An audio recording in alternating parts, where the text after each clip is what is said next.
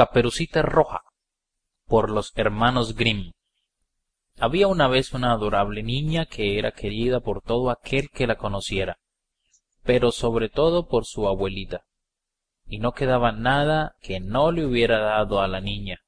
Una vez le regaló una pequeña caperuza o gorrito de un color rojo, que le quedaba tan bien que ella nunca quería usar otra cosa, así que la empezaron a llamar Caperucita Roja. Un día su madre le dijo Ven, Caperucita, aquí tengo unas flores, un pastel y una botella de vino. Llévaselas en esta canasta a tu abuelita, que está enfermita y débil y esto le ayudará. Vete ahora temprano, antes de que caliente el día, y en el camino camina tranquila y con cuidado, no te apartes de la ruta, no vayas a caerte y se quiebre la botella y no quede nada para tu abuelita. Y cuando entres a su dormitorio, no olvides decirle buenos días. Ah, y no andes curioseando por todo el aposento. No te preocupes, haré bien todo, dijo Caperucita, y tomó las cosas y se despidió cariñosamente. La abuelita vivía en el bosque, como a un kilómetro de su casa, y no más había entrado Caperucita en el bosque, siempre dentro del sendero, cuando se encontró con un lobo. Caperucita no sabía que esa criatura pudiera hacer algún daño, y no tuvo ningún temor hacia él. Buenos días, Caperucita, dijo el lobo. Buenos días, amable lobo. ¿A dónde vas tan temprano, Caperucita? A casa de mi abuelita. ¿Y qué llevas en esa canasta? Pastel y vino. Ayer fue día de hornear, así que mi pobre abuelita, enferma, va a tener algo bueno para fortalecerse. ¿Y dónde vive tu abuelita, Caperucita? Como a medio kilómetro más adentro en el bosque. Su casa está bajo tres grandes robles, al lado de unos avellanos. Seguramente ya los habrás visto, contestó inocentemente Caperucita. El lobo se dijo en silencio a sí mismo. Qué criatura tan tierna, qué buen bocadito, y será más sabroso que esa viejita. Así que debo actuar con delicadeza para obtener a ambas fácilmente. Entonces acompañó a Caperucita un pequeño tramo del camino, y luego le dijo Mira, Caperucita, qué lindas flores se ven por allá. ¿Por qué no vas y recoges algunas? Y yo creo también que no te has dado cuenta de lo dulce que cantan los pajaritos. Es que vas tan apurada en el camino como si fueras para la escuela, mientras que todo el bosque está lleno de maravillas. Caperucita levantó sus ojos, y cuando vio los rayos del sol danzando aquí y allá entre los árboles, y vio las bellas flores y el canto de los pájaros, pensó Supongo que podría llevarle otras de estas flores frescas a mi abuelita y que le encantarán. Además, aún es muy temprano y no habrá problema si me atraso un poquito. Siempre llegaré a buena hora. Y así ella se salió del camino y se fue a cortar flores. Cuando cortaba una veía otra más bonita, y otra y otra. Sin darse cuenta, se fue adentrando en el bosque.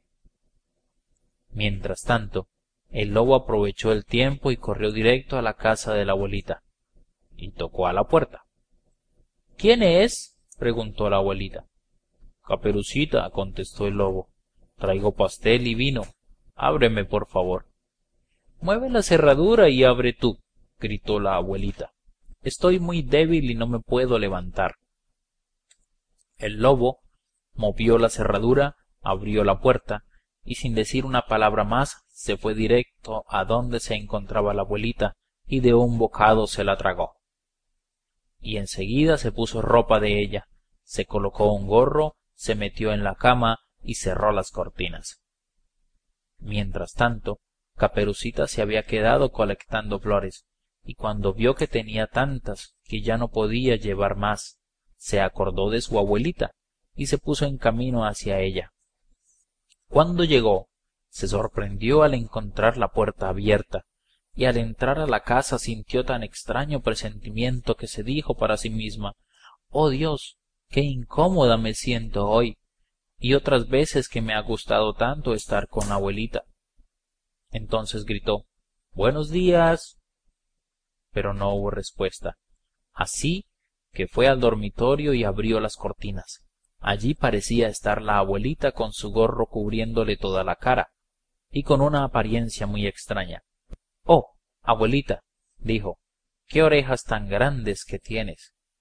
Es para oírte mejor, mi niña, fue la respuesta.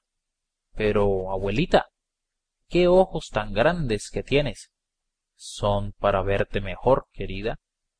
Pero, abuelita, qué brazos tan grandes que tienes para abrazarte mejor. Y qué boca tan grande que tienes para comerte mejor. Y no había terminado de decir lo anterior, cuando de un salto salió de la cama y se tragó también a Caperucita. Entonces el lobo decidió hacer una siesta, y se volvió a tirar en la cama, y una vez dormido empezó a roncar fuertemente.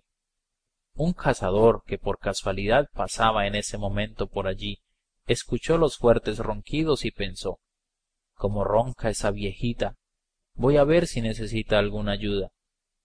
Entonces ingresó al dormitorio y cuando se acercó a la cama vio al lobo allí tirado. Así que te encuentro aquí, viejo pecador, dijo él. Hacía tiempo que te buscaba.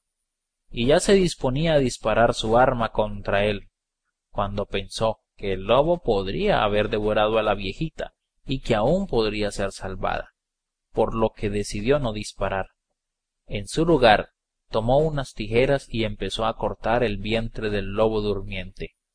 En cuanto había hecho dos cortes, vio brillar una gorrita roja, entonces hizo dos cortes más y la pequeña caperucita salió rapidísimo gritando.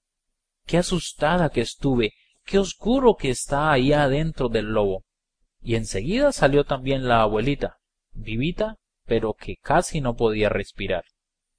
Rápidamente caperucita trajo muchas piedras con las que llenaron el vientre del lobo y cuando el lobo despertó quiso correr e irse lejos pero las piedras estaban tan pesadas que no soportó el esfuerzo y cayó muerto.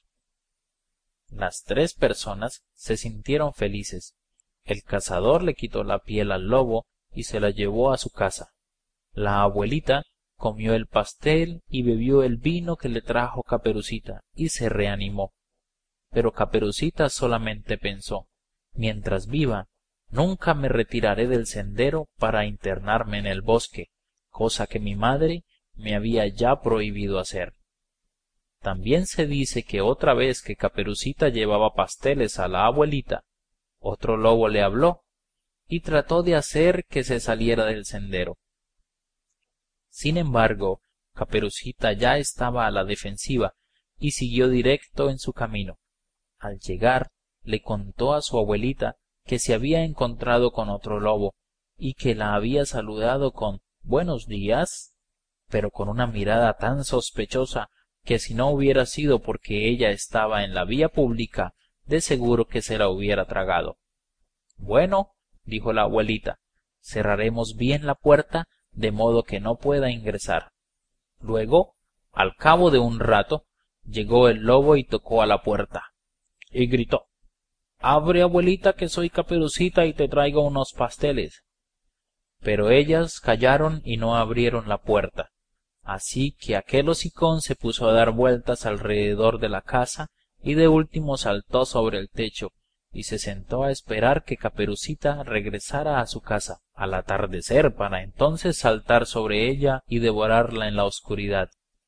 Pero la abuelita conocía muy bien sus malas intenciones al frente de la casa había una gran olla así que le dijo a la niña mira caperucita ayer hice algunas ricas salsas por lo que trae con agua la cubeta en las que las cociné la olla que está afuera y llenaron la gran olla a su máximo agregando deliciosos condimentos y empezaron aquellos deliciosos aromas a llegar a la nariz del lobo y empezó a aspirar y a caminar hacia aquel exquisito olor y caminó hasta llegar a la orilla del techo y estiró tanto su cabeza que resbaló y cayó de bruces exactamente al centro de la olla hirviente ahogándose y cocinándose inmediatamente. Y caperucita retornó segura a su casa y en adelante siempre se cuidó de no caer en las trampas de los que buscan hacer daño caperucita roja por los hermanos grimm